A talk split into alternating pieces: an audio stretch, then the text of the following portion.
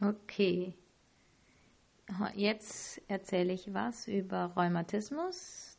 Das geht eigentlich an das erste Schuljahr oder beziehungsweise auch APH. Und zwar Rheumatismus, was ist das eigentlich? Also Rheuma, da ist, ist ja irgendwie so eine Erkrankung, wo viele von reden, aber nicht alle das gleiche meinen. Eigentlich müsste man sagen, Erkrankungen des rheumatischen Formenkreises sind eigentlich Erkrankungen der Gelenke, die meist durch eine Entzündung oder einen Verschleiß entstehen. Und da gibt es eigentlich drei große, die drei großen, von denen wir in der Altenpflege reden. Das sind einmal die Arthrose, die Rheumatoide Arthritis, die, das eigentliche Rheuma, von dem die Ärzte von Rheuma sprechen, es auch die Rheumafaktoren und so weiter gibt, sprechen wir noch. Und die Gicht. Also die drei Erkrankungen gehören zu den Erkrankungen des rheumatischen Formenkreises. Und da gehen wir jetzt die einzelnen Erkrankungen durch. Ich erzähle immer das Wichtigste von diesen Erkrankungen und genau. Also, fangen wir mit der Arthrose an. Arthrose ist also eine Erkrankung, da geht es um eine äh, degenerative Erkrankung, das heißt durch Abnutzung. Viele äh, Menschen reden auch da vom Rheuma bei der Arthrose, auch wenn es ein bisschen was anderes ist. Es ist halt was, was vor allem im höheren Lebensalter auftritt, weil einfach da die Gelenke abgenutzt sind. Der Mensch ist ja eigentlich nicht dazu gebaut, so lange zu leben, wie wir es heute tun. Wir haben, sind in der Forschung schon recht weit, können viele Krankheiten heilen und, äh, und therapieren und deswegen wird der Mensch immer älter.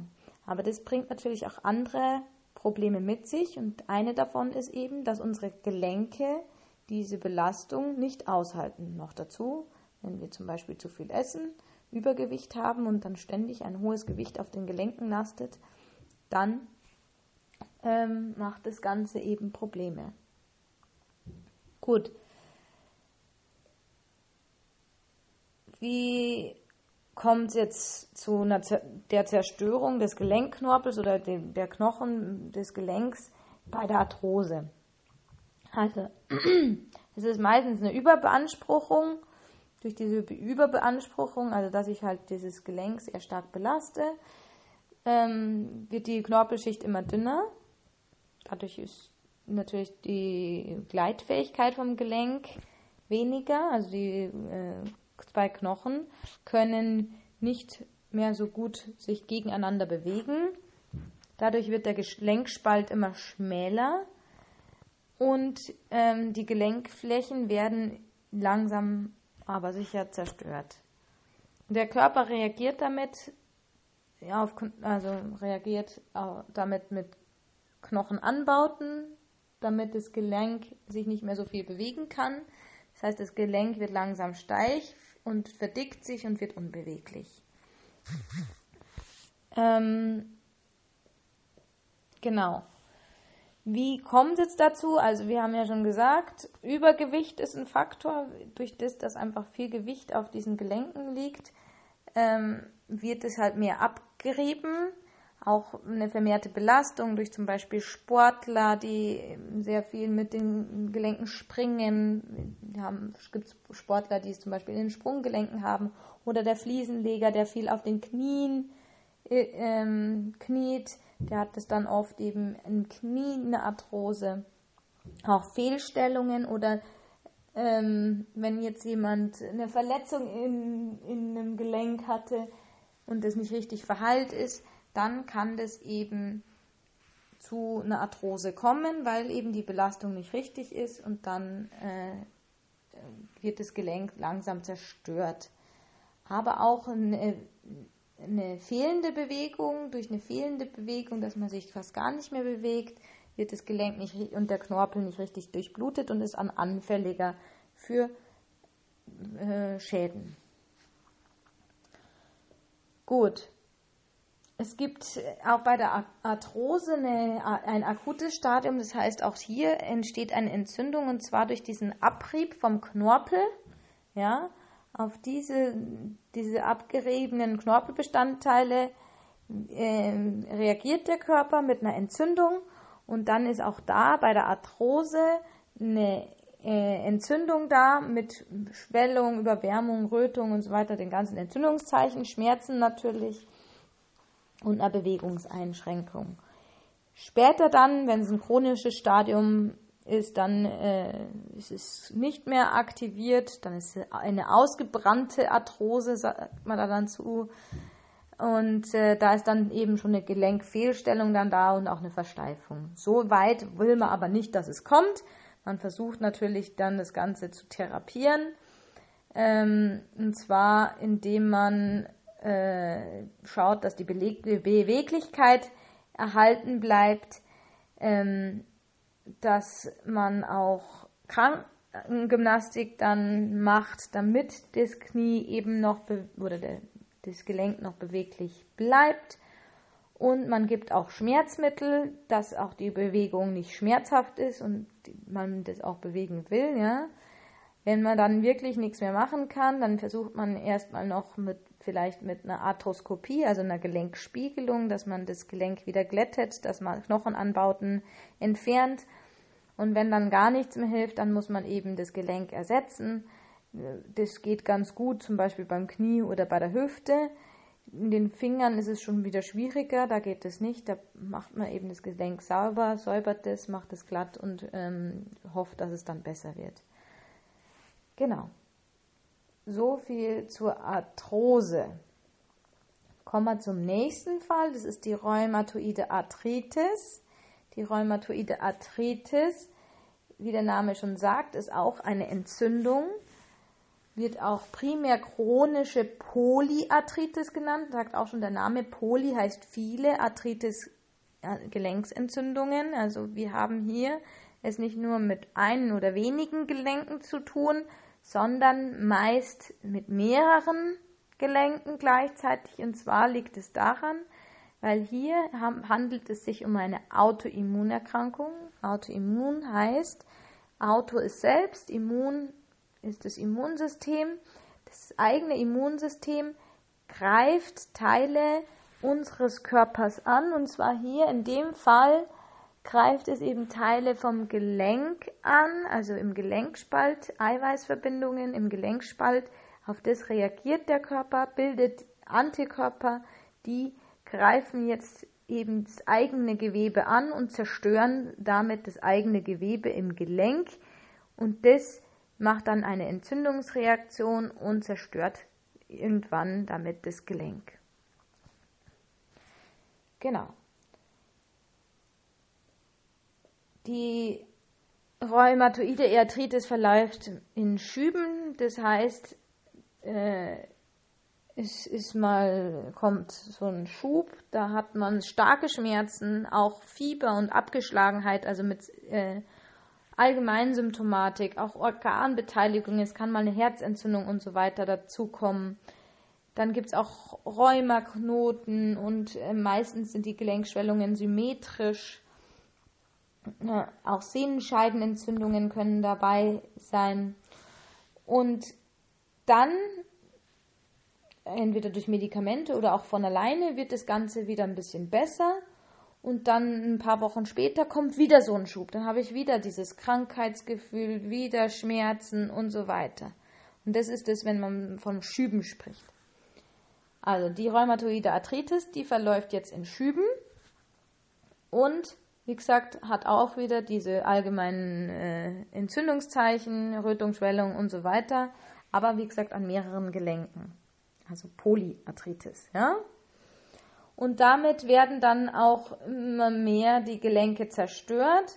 Man versucht natürlich was dagegen zu tun. Therapie ist damit, also die Entzündung zu bekämpfen. Ursächlich kann man leider nicht viel machen. Man kann eben die Entzündung versuchen zu bekämpfen. Man kann Schmerzmittel geben. Cortison ist so ein Mittel, was äh, die Patienten im akuten Schub bekommen.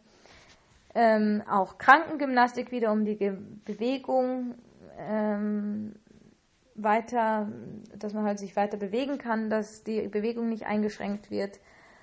Ähm, und in ganz seltenen Fällen gibt man auch Immunsuppressiva, wenn gar nichts anderes hilft. Gut, und dann haben wir noch die letzte dieser Erkrankungen, das ist die Gicht. Die Gicht hat wieder eine andere Ursache. Die Gicht ist, da ist die Ursache eine erhöhte Harnsäurekonzentration im Blut. Diese Harnsäurekonzentration kann durch verschiedene Faktoren erhöht sein. Ähm, und diese Harnsäurekonzentration führt dazu, dass die Harnsäure im Blut ausfällt und dadurch ähm, Kristalle bildet. Diese Kristalle stören natürlich im Gelenk, kann man sich vorstellen, wenn die Oberfläche nicht mehr glatt ist und sie nicht mehr schön beweglich ist, sondern da Kristalle sind, dass das dann erstmal zu Bewegungseinschränkungen führt und auch schmerzhaft ist. Und gleichzeitig entstehen dann auf diese Kristalle hin, reagiert dann wieder das Immunsystem und wir haben wieder eine Entzündungsreaktion.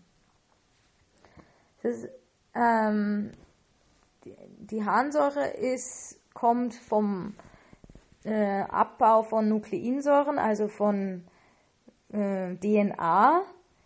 Wenn man DNA abbaut, dann, äh, also isst, zu sich nimmt, zum Beispiel durch Fleisch, dann wird die DNA natürlich im Magen-Darm abgebaut und dann entstehen eben Purine. Die Purine werden ins Blut über, ähm, aufgenommen und dann zu Harnsäure abgebaut.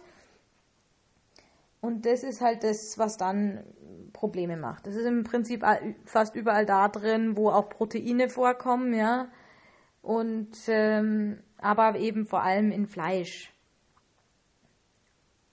Genau. Bei dieser Erkrankung sind vor allem Männer betroffen, da die Männer nicht so auf die Ernährung achten wie die Frauen. Ähm, Ursachen, wie kann es überhaupt zu der Gicht kommen, sind einmal die vererbte Störung des Purinabbaus. Also das ist bei jedem in geringen oder höherem Maße vorhanden. Manche haben diese vererbte, also fast jeder, der äh, Gicht bekommt, hat auch zusätzlich eine vererbte Störung des Purinabbaus, manche mehr, manche weniger. Ähm, bei manchen tritt es auch auf, also der, die Gicht, obwohl sie sich gesund ernähren und auch nicht übergewichtig sind. Aber bei den meisten äh, ist halt zusätzlich eben noch dass sie sich eben schlecht ernähren, also sehr fleischreich essen, zusätzlich noch viel Alkohol trinken. Alkohol steigert die Produktion von Harnsäure und hemmt zusätzlich die Ausscheidung. Deswegen ist Fleisch und Alkohol in Kombination recht schlecht. Aber auch natürlich Nierenerkrankungen, wo ich sage, ich kann nicht mehr genügend ähm, Harnsäure ausscheiden oder auch ein erhöhter Zellzerfall, wo eigenes Purin eben äh, abgebaut wird, kann eben zu ähm, solchen Problemen wie erhöhten Harnsäurewerten führen.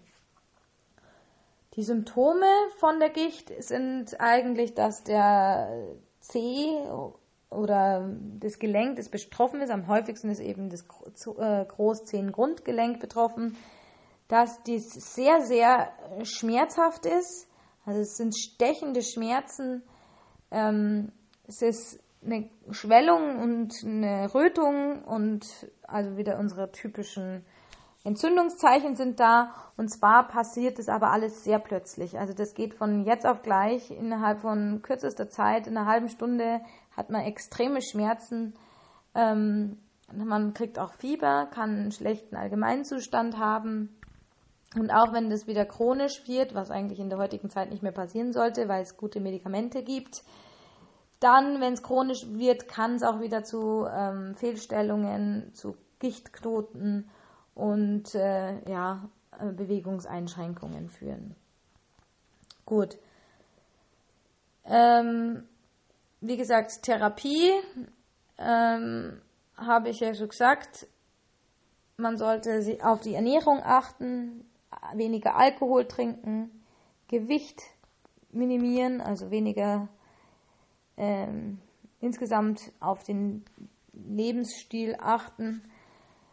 Dann gibt es aber auch, Gott sei Dank, eine medikamentöse Therapie, weil ja viele die andere Sachen leider nicht machen.